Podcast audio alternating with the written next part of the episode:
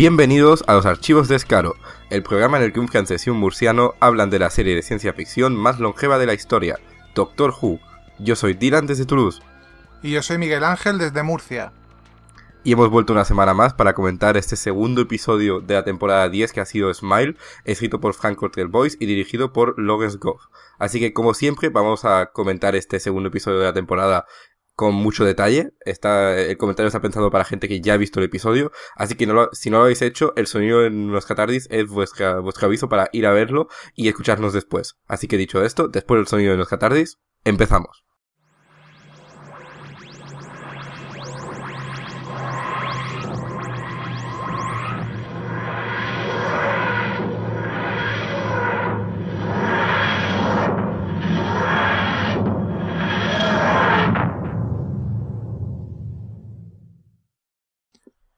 Ahora que el doctor ha decidido invitar a Bill a viajar en la TARDIS, algo que su ayudante Nardol no parece ver con buenos ojos, llega la hora de elegir el primer viaje, y Bill decide ir al futuro. Allí, ella y el doctor se encuentran con una colonia humana aparentemente abandonada, salvo por unos aparentemente amables pero algo siniestros asistentes robóticos, los Emojibots. Pues esa es la premisa de este episodio que nos ha traído Frank Cottrell Boys, que vuelve a la serie después de In the Forest of the Night, un capítulo del que tuvimos bastantes cosas que decir desde que pasó, pero comentaremos esto en un gatito. Antes, eh, centrémonos en este episodio, este Smile. ¿Qué te ha parecido el segundo episodio de la temporada 10?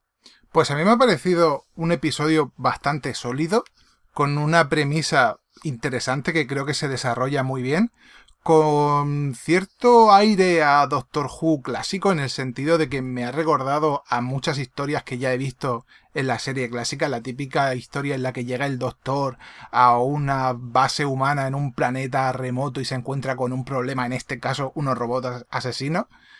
Y más allá de eso, creo que la manera en la que está planteada la historia tiene cierto trasfondo muy jugoso en el sentido de que le veo cierta ironía a la manera en la que está presentado este futuro con los robots que funcionan a base de emojis y demás. Es algo que me gustaría comentar más adelante, cuando vayamos avanzando en el comentario del, del episodio.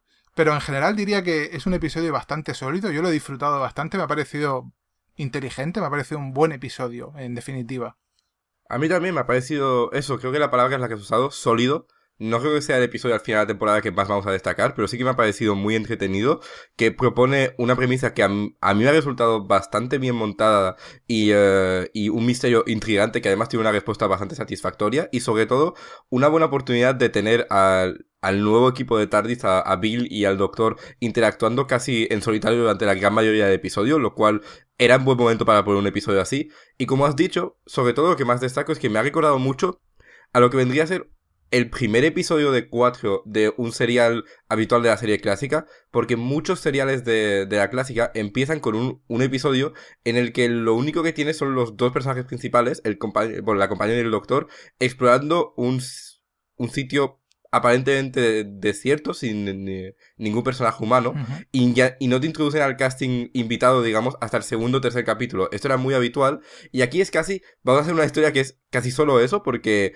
lo que luego en la serie clásica se convertiría en el resto de capítulos, aquí se resume en un par de escenas al final, en el que ya sí que hay más personajes, y el resto del episodio se centra en ese eh, esa clásica situación de el doctor y la companion explorando un escenario e intentando deducir casi solo a base de diálogo y de observación lo que ha pasado allí. Y creo que en ese sentido está muy bien manejado el episodio y a mí me, ha funcionado, la verdad. Así que, bien, diría que me he quedado bastante más contento con esta entrada en la serie de, de Cottrell Boys que con su episodio de la temporada 8, que fue In the Forest of the Night. Que eso queríamos comentar ahora, queremos... Eh, un poco eh, referenciar el elefante en la agitación, lo cual es bastante gracioso dado el final del episodio, así que tenía que hacer el chiste en algún momento, eh, que es el hecho de que este capítulo lo escribió el hombre que escribió nuestro capítulo, digamos, menos favorito de la temporada 8, que aquí ninguno de nosotros, ya lo hemos comentado varias veces, consideramos que fue un mal capítulo, pero sí que fue el, más flojo de la temporada y nos dio,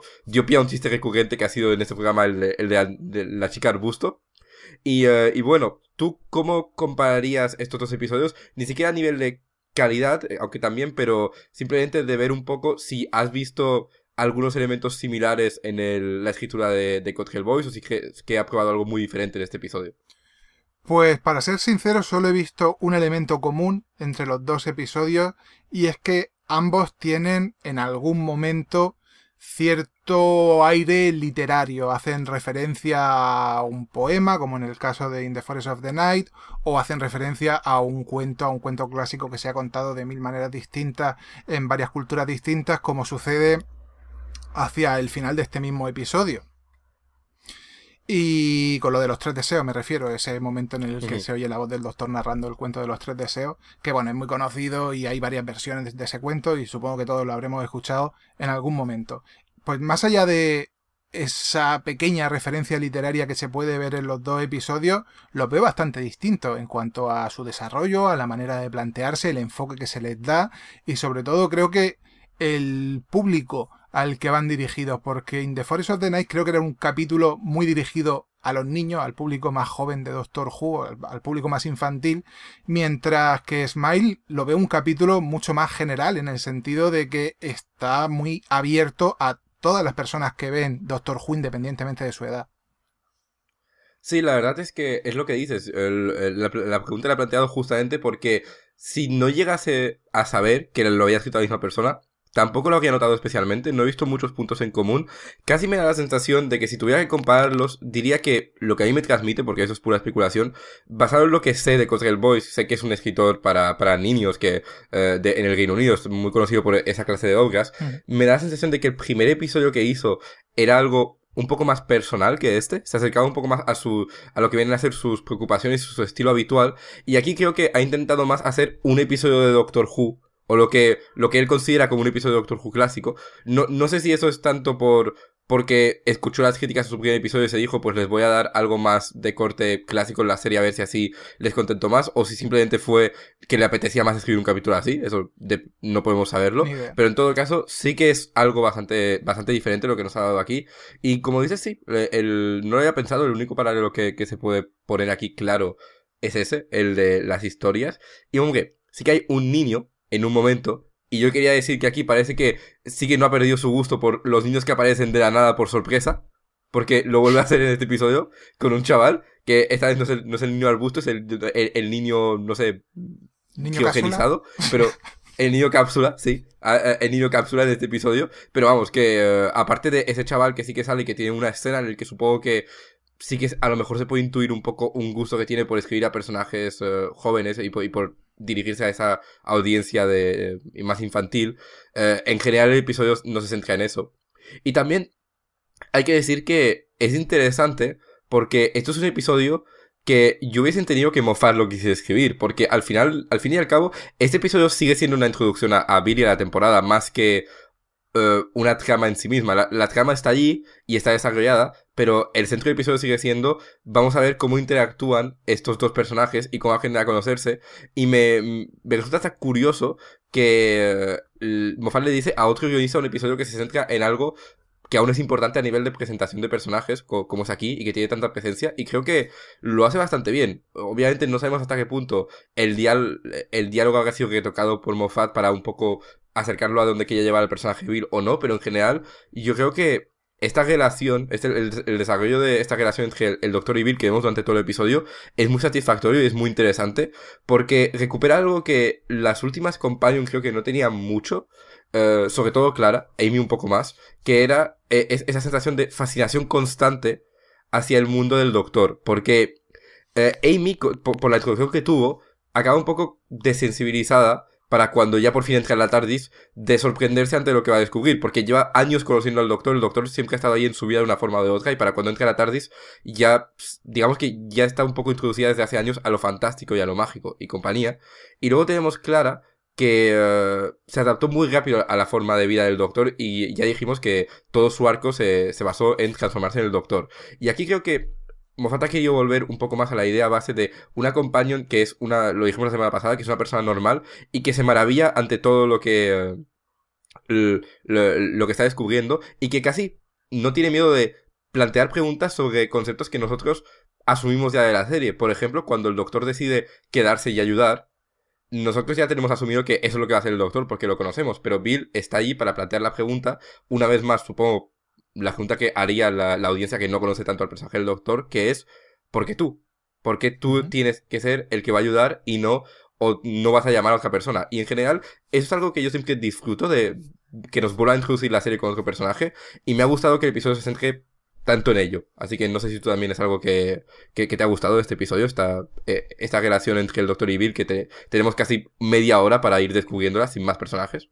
Pues sí, creo que es otro de los puntos fuertes del episodio. Estamos todavía en esta presentación del personaje de Bill. Tenemos de alguna manera que dejarlo bien cimentado antes de que empiece los grandes acontecimientos ¿no? de, de, la temporada, de que se desvele lo que ya estuvimos comentando en el anterior episodio y demás. Antes de que todo eso suceda, necesitamos tener una relación fuerte entre el Doctor y Bill. Tenemos que dejar al personaje de Bill bien presentado, bien cimentado y este capítulo dedica gran parte de su tiempo precisamente a eso y lo hace de una manera muy natural, haciendo que Bill plantee, creo que son las preguntas más certeras que se le pueden hacer al doctor. Preguntas sobre cosas muy básicas, como ya has dicho, que todos damos por hecho, pero que una persona que acaba de descubrir el mundo del doctor no tiene por qué dar por hecho. Y además creo que no solo sirven para eh, hacer que la serie tenga el episodio en concreto tenga momentos muy divertidos, como ese momento en el que se cuestiona por qué los asientos de la TARDIS no están justo al lado de los controles, como debería ser. Que eso a mí me sonó muy escrito por Moffat. No, sé por qué, pero algo me dice que esa primera escena de la TARDIS aún la escribe Moffat. Pero, y es muy divertida, sí. Sí. No, pero no solo sirve para eso, para crear un momento humorístico, sino también para poner en perspectiva lo que está sucediendo en el episodio y lo que significa el personaje del doctor y las cosas que hace el doctor. Porque necesitamos una visión externa cada cierto tiempo para redescubrir por qué eso nos resulta tan maravilloso cuando lo hemos visto cientos de veces antes, porque cuántas veces hemos visto al doctor salvar una remota base humana en un planeta alienígena, lo hemos visto cientos de veces. ¿Por qué esta vez es especial? Necesitamos que haya alguien externo, un companion, que nos recuerde por qué eso es especial. Y ahí es donde entra el personaje de Bill, que tiene que volver a cuestionarse todo eso para que nos resulte novedoso y refrescante. Y lo hace muy bien en este episodio. Sí, lo, lo, hace muy bien y en general creo que siempre es admirable cuando un, un reparto es capaz de aguantarte un episodio a ellos solos, dos personas, mm. y no se hace aburrido en ningún momento, porque creo que para cuando aparece el primer personaje externo, sin contar ese pequeño prólogo que, que tenemos al principio del episodio, eh, han pasado fácilmente 30-35 minutos de un episodio que dura 45. Eh, personajes humanos externos a, a, los principales los tenemos durante 10 minutos y ya está.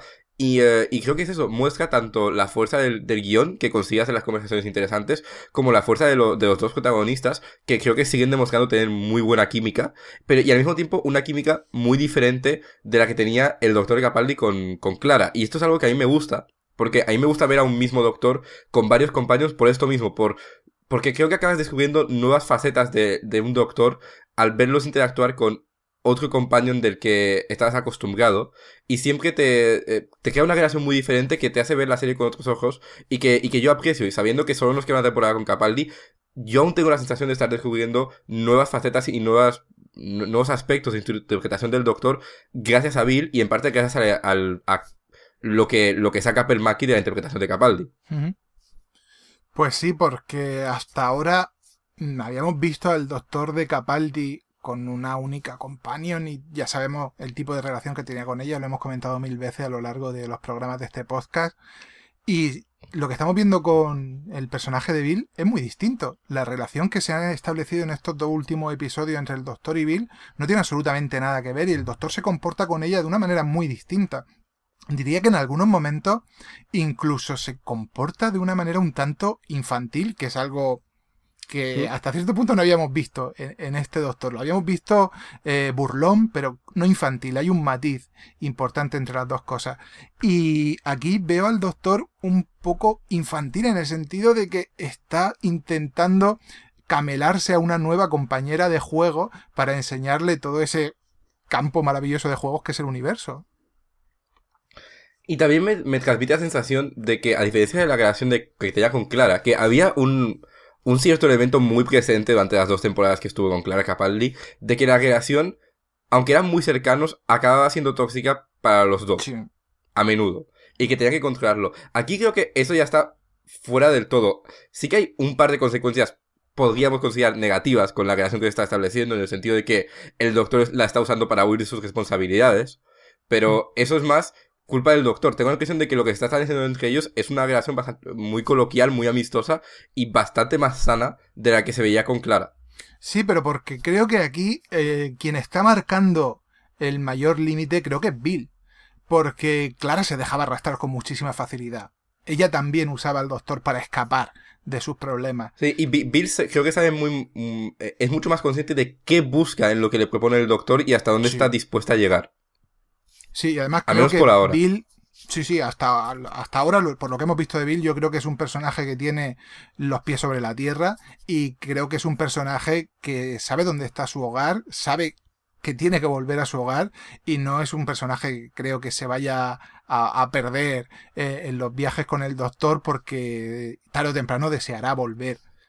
Porque Creo que transmite querer sacar lo, más que pueda sacar de, estos viajes y aprovechar esta oportunidad única que tiene, pero que no por ello vivir por ellos y para ellos. Y eso es algo que me, gusta y que resulta refrescante después de dos temporadas de Clara, que era casi lo, totalmente lo opuesto.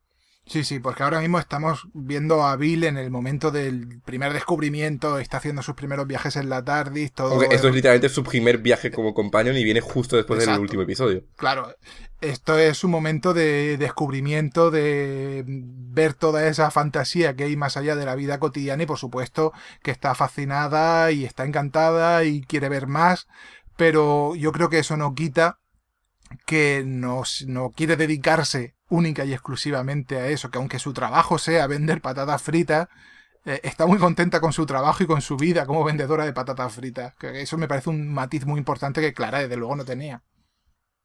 Y me gusta lo consciente que es de, y tan rápido de qué clase de persona es el doctor, porque eh, el hecho de que el doctor siempre necesita ayudar a la gente, esto ella lo entiende muy rápido en este episodio, y hasta eh, esa deducción que hace que algunos compañeros tardan más en hacer de que el doctor es incapaz de dejar de no inmiscuirse en las cosas, diciéndole no pudiste dejarme a mí simplemente sirviendo patatas. Y eh, vamos, que es consciente que no es solo una decisión que ha hecho ella, que el doctor hasta cierto punto la necesitaba y buscó un poco eh, eh, provocar este encuentro entre ellos.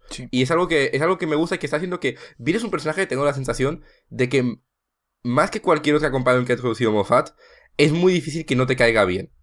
Eh, no sé, eh, es lo que me está transmitiendo por ahora, que aunque me, a mí me gusta Amy, me gusta Clara, puedo entender que haya personas a las que se, se esos personajes, pero Bill, por eso lo que estamos comentando de ser un personaje con los pies en la tierra y que está, y que está aquí simplemente para divertirse, para descubrir y para enriquecerse y ya está, y que parece saber muy claramente qué, qué busca de estos viajes, hace que sea alguien que, no sé, cae muy bien cae, muy simpática y creo que es difícil que no te caiga bien este personaje y de hecho por ahora no he visto a nadie decir que Bill no le está convenciendo como companion y eso es, e, e, eso es algo positivo tanto desde, el punto de vista de, de, el guion y del personaje que está planteando Moffat como de el casting y Permaki y el trabajo que está haciendo como Bill. Sí que es cierto que también es verdad que después de la larga temporada que tuvimos con Clara como companion, apetecía un nuevo companion para ver algo nuevo, algo novedoso, algo refrescante y es precisamente lo que estamos teniendo. Una visión completamente distinta de lo que significa ser compañero del doctor, un personaje radicalmente opuesto a lo que era Clara y que está resultando justo lo que queríamos, ¿no? Algo refrescante, algo chispeante, algo inesperado, algo divertido. Eso es lo que está haciendo bien. Y bueno, pues eh, habiendo hablado de, los dos personajes que, se pasean de todo el episodio, hablemos de por dónde se pasean, porque eso nos pilla relativamente cerca. Este episodio, para el que no lo sepa, se acabó en Valencia, en la ciudad de las artes y las ciencias, durante el verano 2016. De hecho, recuerdo que creo que anunciaron eh, el hecho de que estaban grabando en España el día de mi cumpleaños, que es el 25 de julio, así que sí que pillo de, de, lleno en verano. Y, eh, y bueno, pues la verdad es que yo me esperaba, no sé tú, que esto fuese un poco como Tenerife, cuando van a grabar a Tenerife, y que sea como, sí, grabaron en Tenerife, pero fueron porque necesitaban un, un desierto y lo van a disfrazar un montón. Aquí nunca he estado en, Valencia, pero sí que he visto muchas fotos y eh, se, se, ve a menudo en el telediario o donde sea la ciudad de las artes y las ciencias y tengo la impresión de que han usado muchísimo eh, los interiores sin tampoco que tocarlos mucho durante el episodio. Pues yo sí que he estado en la ciudad de la arte y de la ciencia y sí que puedo decir que aunque es reconocible lo que se ve en el episodio, eh, no es que hayan hecho mucha trampa, pero sí que se nota el trabajo que hacen con las cámaras y la iluminación, porque yo he paseado por esos mismos sitios y yo no los recuerdo tan prístinos, tan brillantes, tan limpios y tan maravillosos como aparecen en el episodio. Ahí, ahí está claro que aplican un, un filtro de para que todo brille mucho, que hasta cierto punto ahí hasta me todo distrayente en algunas partes del episodio, como... Eh, eh, hay un toque falso en, en, los planos que ves dentro de la ciudad, porque ves que lo han retocado un montón para que todo sea ultra brillante, pero lo que no quita que han usado la arquitectura tan particular que tiene, eh, que, tiene la ciudad de las artes y las ciencias, y yo creo que funciona, la verdad. Buen decorado que encontraron ahí. El que, el que, eh, el que tuviera la idea de, irse a España a grabar esto, bien. Mm. Sí que es verdad que hay algún truco que sí que es bastante evidente. Cualquier persona que haya estado en la ciudad del arte y las ciencias de, Valencia sabe que está en medio de la ciudad y cuando la vemos por primera vez en el episodio vemos que está rodeado por un campo de trigo enorme. Evidentemente todo esto es un retoque digital que han hecho. De hecho creo que el campo de trigo es una localización completamente distinta que se rodó en otra parte y que luego combinaron. Y ahí sí que se nota que hay cierto retoque. Pero en cuanto a las escenas que sí que están rodadas directamente en Valencia, yo creo que sobre todo se juega con la iluminación y Ahí es donde entra eh, en juego eh, todo el equipo técnico que hay detrás del rodaje de Doctor Who, porque yo creo que han hecho un trabajo notable a la hora de hacer que ese sitio mm. que después de todo, a pesar de su, su, su, arquitectura tan particular, tampoco es tan futurista como aparece en el episodio. O sea que sí que creo que hay un trabajo ahí eh, bastante bueno ahí también por parte del equipo.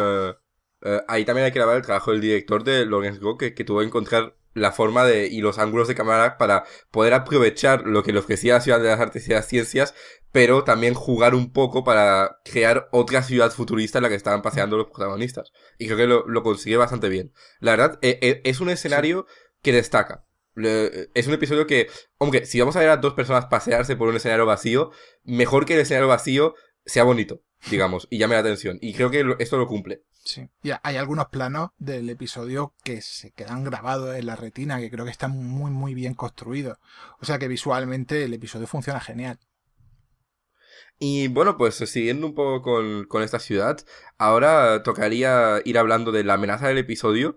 Estos emoji bots que creo que por el hecho de que son un nuevo, un nuevo bicho con un diseño particular, los han empujado mucho en la promoción. Y aquí te voy a dejar empezar a hablar de a ti, porque sé que te gustan los nuevos bichos y aquí hemos tenido uno. Bueno, pues hasta ahora, a falta de ver lo que nos van a traer a lo largo de la temporada, este es mi monstruo favorito de esta temporada ya, los hemos me, me ha encantado, me parece un diseño realmente encantador, también siniestro, creo que han sabido conjugar perfectamente ese rollo de robot pequeño y mono con amenaza verdaderamente siniestra con la que no te gustaría cruzarte. Y a mí me han encantado. Eh, también es cierto que no solo estéticamente me parece que está muy bien construido. Y por cierto, lo he mirado y por lo visto sí que había gente dentro de los emoji Sí, sí, eh, había gente dentro de los emoji bots, sí, lo cual es maravilloso. Esto Exacto. en Doctor Who. Por eso quiero mencionarlo porque me parece absolutamente genial siempre que se recurre a los efectos tradicionales, cuando se recurre a la típica persona que se disfraza de robot o de alienígena o de lo que sea. Y en este caso no solo el diseño de los emoji bots me parece muy chulo, sino que el hecho de que haya una persona dentro del traje de Emojibus, que por cierto, rodando en verano en Valencia con ese traje puesto, tuvieron que sudar, lo que no está en julio. Pero bueno, aparte, aparte de eso, me gusta que, se recurra a, lo más tradicional para dar vida a, los emoji bots. El diseño es muy bueno y no solo el diseño es bueno, es que creo que el planteamiento, el funcionamiento de, estos robots está muy muy bien pensado. Y aunque pueda parecer una tontería, porque después de todo es un robot con una carita sonriente que funciona a base de emojis, mm, a pesar de todo, aunque parezca una tontería, creo que es realmente inteligente y lo puedo ver. Puedo ver un futuro en el que los robots funcionen a base de emojis porque los seres humanos somos así de tontos y nos gustan estas simplicidades tan absurdas. Que de hecho me, me encantó el comentario totalmente aleatorio del doctor de, no, esto es una colonia humana porque solo los humanos usan emojis. Ni, a ninguna otra cultura en el universo se le ha ocurrido desarrollar un método de comunicación idéntico a este. Y e, esa frase me encantó. Sí, sí. Y eh, bueno, eh, sobre los emojis, de... decir que. ¿Mm? Uh, bueno, sí, sí, sí, sí acaba tú, si tienes a, a una. Vale, vale. Pues eh, sobre los emojis, yo quería decir que les tenía un poco de miedo porque cuando se anunciaron me quedé como, uy, esto es la cosa que envejece súper rápido y que está intentando...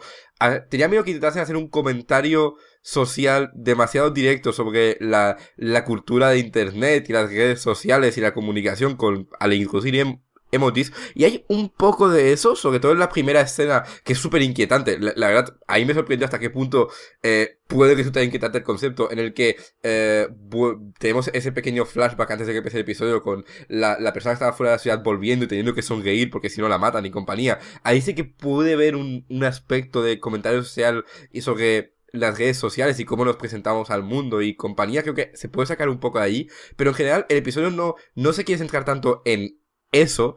Y, eh, y lo poco que tiene es sutil y está bien hecho, así que contento. Y al final, los bichos creo que van a envejecer muchísimo mejor de lo que yo pensé en un momento, que fue lo que me asustó. Porque creo que, aunque se viese dentro de 20 años cuando nadie, y que nadie usase emojis o nadie los llamase emojis, lo que sea, la idea de un robot con carita sonriente, súper mono, pero que luego de repente se puede en la cosa más aterradora del mundo, cuando esa carita se convierte en, en calaveras y compañía, creo que eso va a funcionar en cualquier contexto. Y como dices tú, es un diseño, es un buen diseño que funciona eh, como lo tiene que hacer, que es carismático, que recuerdas y que consigue pasar con dos caras de ser súper mono a ser increíblemente inquietante, lo cual no es fácil y está muy bien conseguido. Así que a nivel de introducción de, nuevos bichos aquí, muy positiva, dudo que los volvamos a ver, pero creo que aún así a la gente se les quedarán si se queda una cosa del episodio, será ese episodio en el que salen los, los robots emoji y guay, porque ahí, me, han gustado. Y aparte de eso, ha valido la pena ponerlos solo por una cosa, porque si hay un episodio, no, perdón, un doctor con el que hacer un episodio en el que tiene que sonreír y que eso sea una tortura, es el doctor de Capaldi. Porque esa escena en la que el doctor de Capaldi tiene que sonreír es como... A mí no me hubiese sorprendido que los robots hacer esa sonrisa como una amenaza. Bueno, yo quisiera decir que eh, lo que me parece inteligente de este episodio es que tiene dos lecturas, dos lecturas a dos niveles. Tiene una más superficial, que es algo que tú ya has comentado, lo de esta especie de metáfora más o menos gruesa sobre el uso de las redes sociales, lo de sonríe, sonríe continuamente, muestra siempre tu mejor cara al mundo porque no quieres que vean que estás mal, etcétera, etcétera. Pero es que también creo que tiene otra lectura mucho más sutil, mucho más profunda, que a mí me parece mucho más interesante, que tiene que ver con la manera en la que está construida la historia. Después de todo nos encontramos con una ciudad del futuro en la que tenemos a una serie de robots que leen continuamente el estado emocional de las personas que viven en esa ciudad.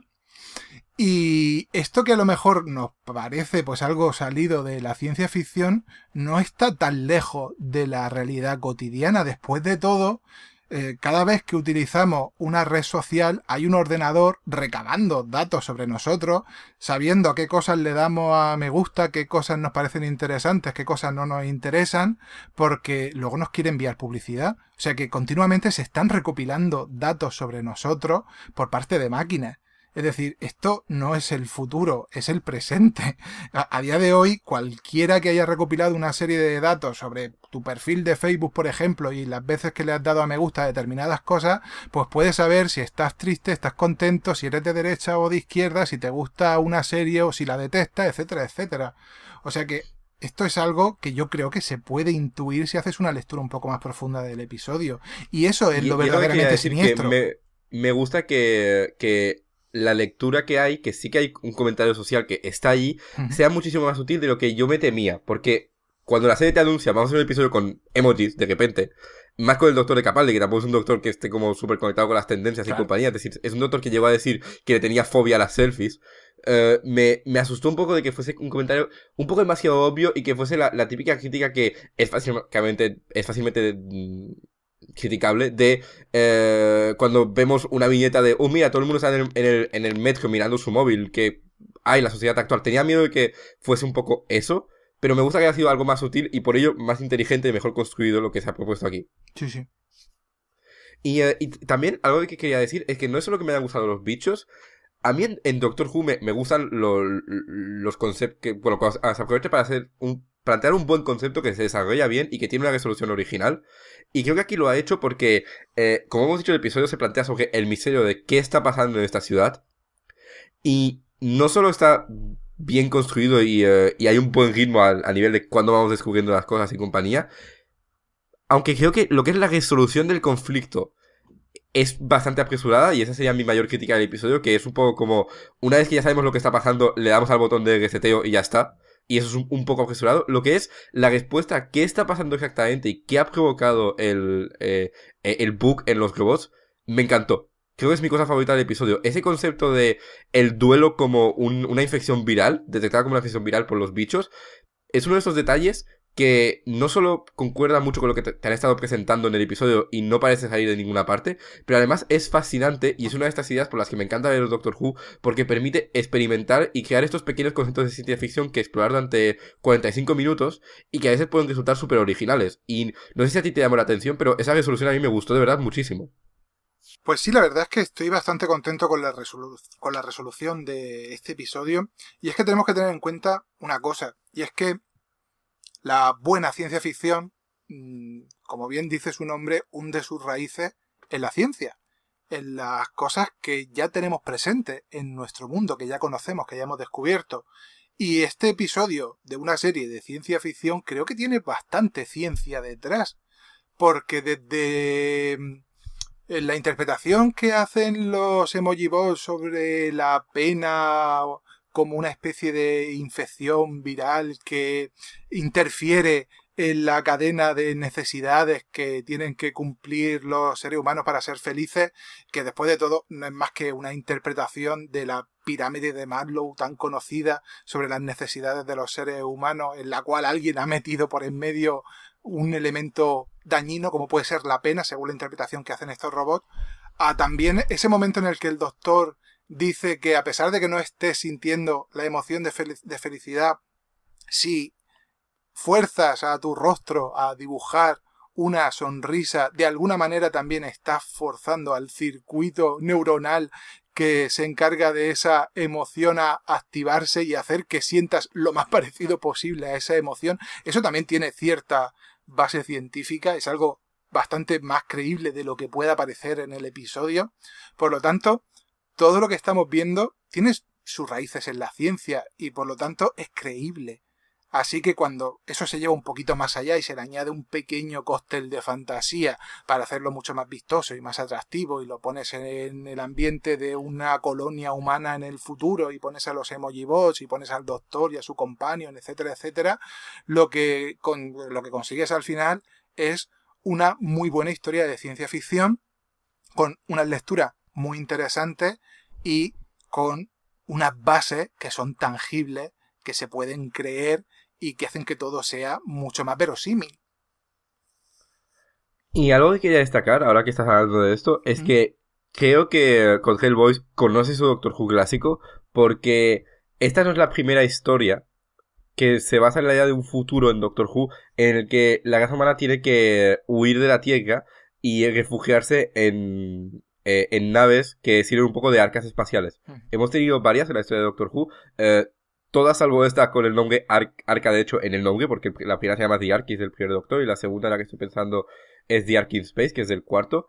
Y, eh, y sí que he visto a bastante, a bastante gente, fans de la clásica compañía, destacar desde ayer que esto parece una referencia directa porque el Doctor comenta que, que ya ha encontrado varias de estas arcas espaciales anteriormente en otras aventuras. Y me, gustó ese detalle porque es un, es, un clásico de Doctor Who, el de la humanidad se tiene que exiliar y, eh, y se criogeniza para, para, escaparse o en una nave y compañía. Y es un uso mm, diferente del que se ha hecho hasta ahora, pero que, que bueno, que, que, que, quería aprovechar para destacar sobre, sobre este misterio. Es un clásico de, pues Doctor Who y de la ciencia ficción en, en general, de, un montón de historias sobre la humanidad teniendo que exiliarse de la Tierra, básicamente pues porque se ha cargado la Tierra de alguna manera. Y ya que mencionas esto, pues como hace poco se celebró el Día de la Tierra, pues precisamente podemos hacer aquí un pequeño llamamiento a los oyentes que si no queréis que en algún momento futuro la humanidad tenga que exiliarse en un arca de nuestro planeta, mm, como nos han contado tantas historias de ciencia ficción o como nos ha contado la propia Doctor Who a lo largo de las décadas, pues tenemos que hacer algo por nuestra parte, poner nuestro granito de, de arena para, para, que esto no suceda. Pues sí. Y eh, que de hecho, no creo que estuviese calculado, pero por lo que dices es un buen momento para que se emitiese este episodio, porque creo que se emitió el día de después, o el, o el mismo día, ni siquiera estoy seguro, creo el de después. Y eh, bueno, pues eh, dicho esto, vamos a acabar comentando la trama principal, ahora que hemos hablado de la trama del episodio. Hay muy pocos detalles que comentar aquí, la trama principal. Hay un par de detalles más sobre la bóveda. Se nos confirma que el doctor está hasta cierto punto exiliado en la Tierra por una promesa que ha hecho, que hizo fuera de lo que hemos visto, entre la temporada 9 y la temporada 10. Eh, que no sé tú, pero a mí me llama la atención lo de exiliado en la Tierra porque recuerda al status quo que tenía el tercer doctor, que también está exiliado ahí, pero no voluntariamente. Aquí parece que es una promesa que él ha hecho y que la TARDIS no está, no está rota, él se puede ir cuando quiera y de hecho esta temporada es un poco lo que ocurre cuando ya no puede más de guardar esa bóveda. Así que, a, ¿a ti qué te han parecido los nuevos detalles que hemos tenido sobre esa trama de la temporada aquí? Pues tampoco diría que son detalles especialmente jugosos porque son muy sutiles, tampoco nos están diciendo gran cosa, cosa que entiendo. Hay muy poco, Porque es el misterio de la temporada, tampoco quiere desvelarlo de golpe y sobre todo no quieres que el misterio de la temporada le robe protagonismo a Bill en sus capítulos iniciales porque necesitamos conocer a Bill antes de implicarnos en el gran misterio de la temporada en el que Bill va a estar. Por eso prefiero que de momento todo el tema de la bóveda se quede flotando en segundo plano o casi en tercer plano, porque a pesar de que este episodio se abre con el tema de la bóveda y demás, se le dedican un par de minutos y ya está. Y de hecho parece que, por cómo acaba este episodio, parece que por lo menos toda la primera parte de la, de la temporada va a ser el Doctor y Bill viajando mientras la bóveda se queda en la Tierra, o sea que ya volveremos a ella probablemente a mitad de temporada. Pero yo creo que los detalles que se han dicho sobre esto son, casi se pueden menospreciar, si es que no, no nos han dicho gran cosa. Sí que es cierto sí, de hecho creo que el, el, primer episodio bromea con el hecho de que nos está dando poca información, porque el doctor ah, dice esa frase súper mm, vaga, sin muchos detalles de ocurrió algo, hice una promesa y ahora estoy aquí. Y creo que eso es hasta una referencia de... Creo que eso es un poco lo que Moffat les, tuvo que decir a los guionistas que hicieron estos primeros episodios, porque se sabe que no suele querer dar detalles sobre su propia trama, así que seguramente lo que le dijo a, a Boy fue, ha ocurrido algo y se ha exiliado. y eso fue lo que escribió. Lo que sí que es verdad es que hay un matiz importante y es el hecho de que el doctor ha elegido cumplir esto, esta promesa, no, no, le están obligando y de hecho se nota que no le están obligando porque se escapa cuando le da la, cuando le da la gana. Ya sabemos que tiene la TARDIS ahí al lado y cuando necesita tomarse un respiro se va y ya volverá aunque sea el segundo siguiente. Pero claro, todo esto lo podemos enlazar con alguna teoría nuestra y es que no solo esto recuerda a lo que ya sucedió en la serie clásica cuando los señores del tiempo obligaron al doctor a exiliarse a la Tierra y demás, es que suponiendo que sea otra vez tema de que los señores del tiempo le han encargado al doctor que proteja la bóveda, cosa que me parece también bastante verosímil porque solo los señores del tiempo serían tan estúpidos como para obligar al doctor a estar en un sitio durante muchísimo tiempo guardando algo. Em, el matiz de que eh, no, no, le estén obligando, sino que le estén haciendo cumplir una promesa o que el doctor haya elegido eh, llevar a cabo esa tarea, que sea voluntario por su parte, me parece muy comprensible dada la relación que hay actualmente entre los señores del tiempo y el doctor. Ahora mismo, yo creo que ningún señor del tiempo puede exigirle al doctor nada después de lo que vimos en temporadas pasadas. Pero. Pues sí, eh, y, pero la verdad es eso. Es, creo que esta ha sido un, una de temporada introducida de una forma muy inteligente, porque es lo que dije la semana pasada. Esta es el, no es un misterio externo que el doctor está descubriendo, es algo que ha pasado que nosotros queremos descubrir. Y eso a mí me gusta. Sí, es un giro bastante distinto a lo que hemos eh, estado viendo en temporadas pasadas. lo habitual era que ni siquiera el doctor descubriese el misterio y que nosotros lo descubriésemos al mismo tiempo que el doctor y sus companions. Aquí no, aquí realmente eh, la única que no sabe de qué va la cosa es Bill, porque tanto el doctor como Nardol saben algo sobre la bóveda, probablemente sepan lo que hay Tiene dentro. pinta de que el, el doc- tiene pinta de que Nardol sabe perfectamente lo que hay dentro. Y de hecho, esto me lleva a hablar de Nardol porque está muy poquito en el capítulo. Solo está en la primera escena. Sí. Y de hecho no llegué a fijarme, debería haberlo hecho. Eh, eh, a ver si me lo puedes decir. ¿Tú sales un nombre en los créditos? Ostras, pues no me fijé en el detalle. En la intro. No me fijé. no. Eh, supongo que sí, porque se, porque se ha vuelto un regular, pero en este episodio no, apenas sale y confirma lo que di- dijimos la semana pasada de que eh, Nardole en los cinco primeros episodios creo que dijeron no va a salir mucho para introducir bien a Bill Mm. y supongo que no sale en el de semana que viene tampoco porque es una aventura que sigue directamente a, a esta, así que de salir salga al final del episodio, pero eh, esto me lleva a, a decir que si hacemos confianza a esto que se ha dicho de que Nardone tenga desarrollo a partir del, del- del quinto o sexto episodio y que el sexto episodio es el que escribe Moffat, eso sigue insistiendo en mis teorías de que allí vamos a descubrir qué hay en la bóveda, porque Nardone lo sabe, así que supongo que a partir del momento en el que Nardone tenga que tener más peso en la serie, eso ya no tenga que seguir siendo un misterio. Porque el personaje lo sabe, así que si, si sale más, lo van a tener que comentar qué hay ahí dentro. Yo creo que es lo más probable.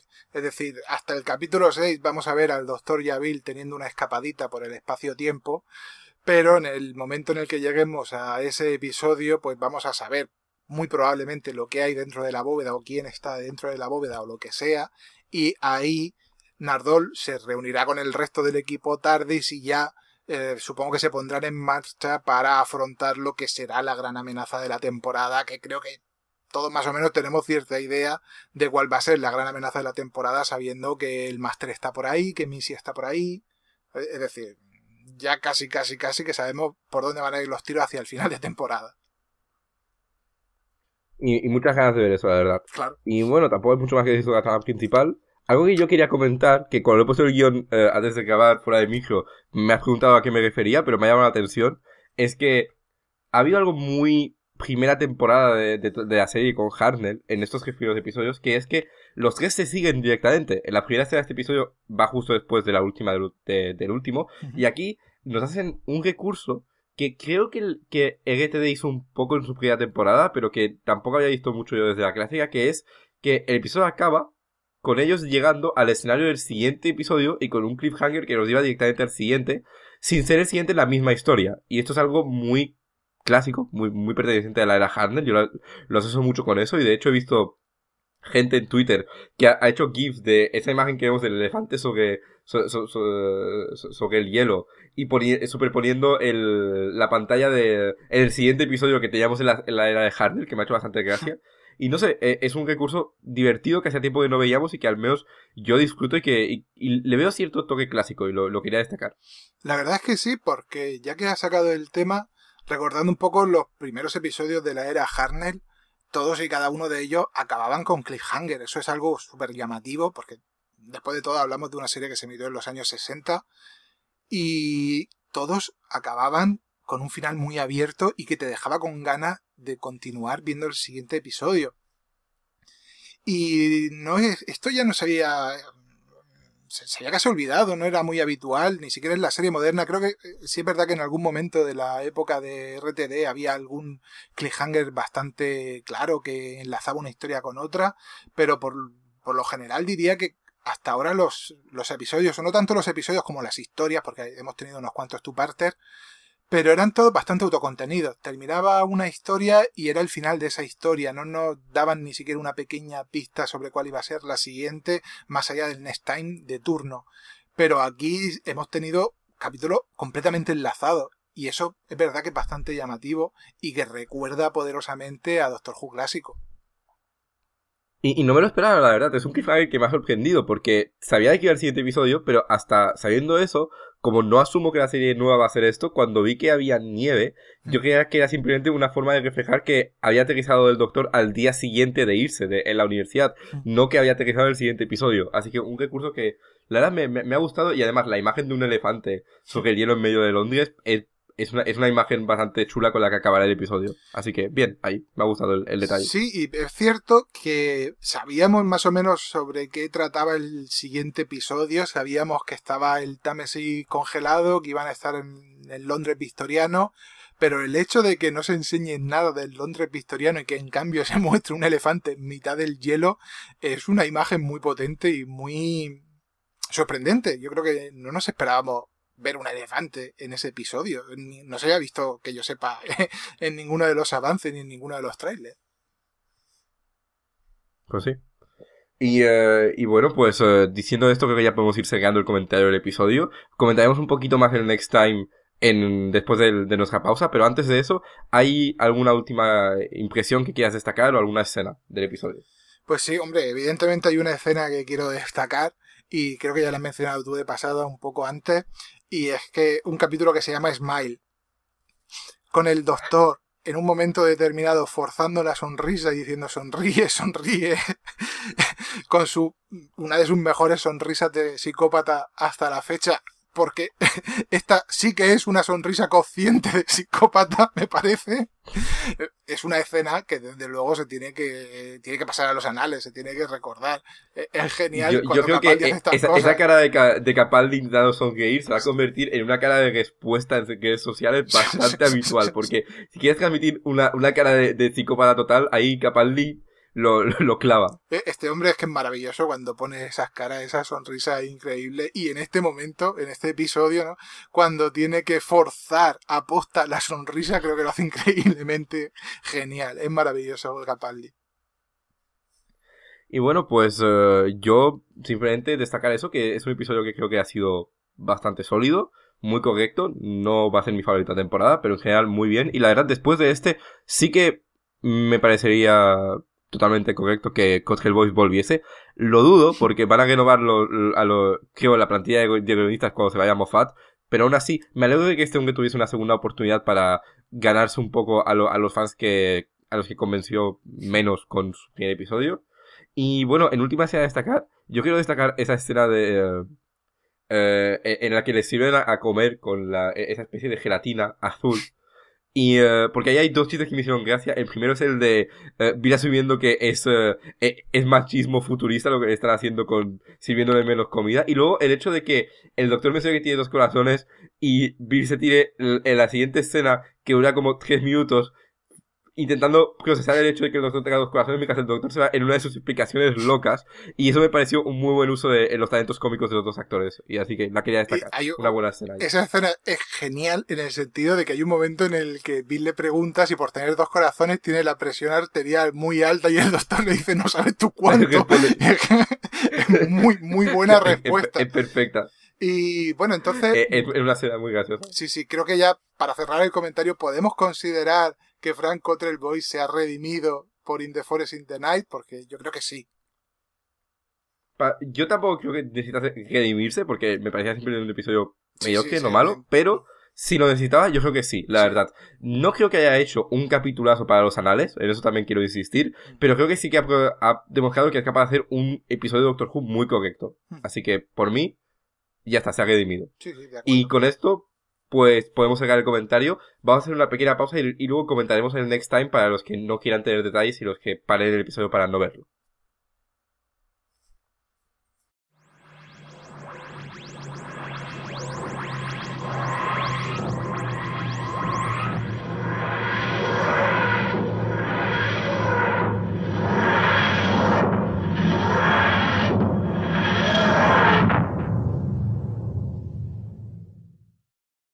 Bueno, pues aquí estamos y vamos a ir acabando este programa comentando este Next Time que nos presentan para el episodio Thin Ice de Sarah Dollard, que es la guionista que se nos introdujo en la temporada 9 y que escribió Face the Raven, que fue un capítulo que aquí apreciamos muchísimo. Y bueno, vuelve con un capítulo un poco diferente porque, porque esto va a ser ella contándonos una historia autoconclusiva sin ninguna conexión a la trama principal, lo cual no se pudo decir del último capítulo, el que tuvo ni más ni menos que matar a Clara. Así que, ¿qué esperas de, de Thin Ice? Pues no sé muy bien qué esperar. Sí puedo esperar, creo, un muy buen episodio a, tenor de lo que nos dejó Saradora en la anterior temporada. Mm, yo creo que ya, demostró que era una gran guionista y que sabía plantear una buena historia con un buen marco, con unos buenos personajes, etcétera. Creo que podemos esperar algo parecido. Eh, añadiendo el hecho de que tenemos ahora un marco bastante más atractivo. Tenemos el Londres victoriano, tenemos el hielo, tenemos algún tipo de monstruo gigante en el agua, tenemos alguna escena en la que el doctor y Bill se visten con escafandra y se sumergen en el Támesis congelado a buscar el monstruo. Yo creo que vamos a tener escenas bastante potentes y quizá un cierto derroche de efectos especiales en el próximo episodio, lo cual puede ser interesante de ver. Pero sobre todo, espero la respuesta a la pregunta con la que acabe el Next Time, que va a ser digna de Oh, ser sí. escuchada. Y me alegro que sea Sara Dollar la encargada de escribir esa pregunta y esa respuesta. Sí, porque la, la verdad, yo primero me alegro de que vuelvas a la Dollar. Le tengo muchas ganas al episodio desde, que se confirmó que volvía, porque creo que tenía un talento enorme que de- demostró en el, en el episodio, pero que podía dar para muchísimo más, porque al fin y al cabo se tuvo que preocupar de llegar a donde quería llegar Moffat con, el, con ese episodio. Y aquí eh, va a poder explorar una historia totalmente original. Lo que he oído de este episodio me llama muchísimo la atención. Parece ser, eh, aunque sí que hay un bicho gigante en el agua, parece ser un episodio histórico muy centrado en el aspecto histórico y eso tengo ganas de verlo porque siempre, siempre los disfruto mucho. Y luego lo que dices tú, me llamó mucho la atención esa última pregunta con la que se cierra eh, el next time y me alegro, igual que tú, que sea Dólar la que la responda porque creo que si hay una guionista que tiene eh, las inquietudes y el enfoque que a mí me gustaría ver en una persona que va a, va a hacer que el doctor responda a la pregunta de ¿has matado ya a alguien? Es a la dólar. Y eh, pues eso, un episodio al que tengo muchísimas ganas. eh, está en, mi, en mis episodios que, que más espero de la temporada y veremos dentro de una semana. Y bueno, pues con esto vamos a, vamos a ir cerrando. Recordad que podéis contactarnos a través de nuestro Twitter, arroba archivos barra escaro, nuestro Facebook, los archivos de escaro, y nuestro email, los archivos de escaro, arroba gmail.com. Nosotros volvemos dentro de una semana con el comentario de Cinais, como hemos dicho, por Sara Dollard.